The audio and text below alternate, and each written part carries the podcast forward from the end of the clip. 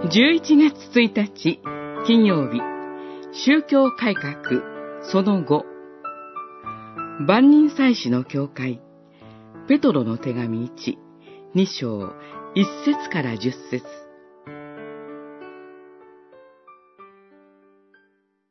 しかし、あなた方は選ばれた民、王の系統を引く祭司、聖なる国民、神のものとなった民です。それは、あなた方を暗闇の中から驚くべき光の中へと招き入れてくださった方の力ある技を、あなた方が広く伝えるためなのです。二章九節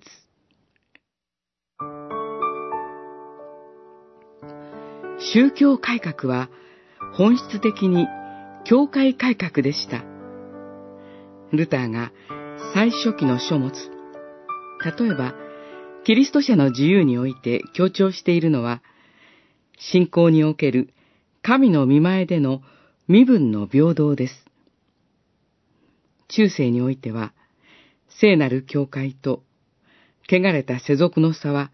根本的なものとみなされました。しかし、ルターは腐敗したローマ教会の聖職者、異界制度に対する激しい批判を込めて、いわゆる聖職者と世俗の人との間には、一切の身分上の差別は存在しないと主張しました。聖書によれば、我々は皆一つの洗礼、一つの福音、一つの信仰を持つ同じキリスト者であり、すべてのものが性別された祭司として神に仕える存在とされています。ルターは、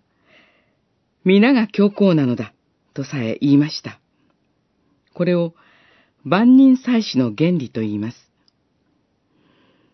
教会は一部の聖職者のものではなく、みんなのものです。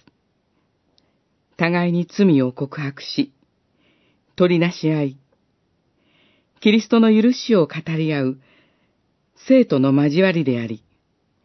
神の家族、神の民です。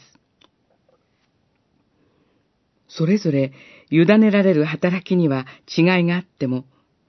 そこにお客さんは一人もいません。それぞれが神から与えられている務めと賜物があるのです。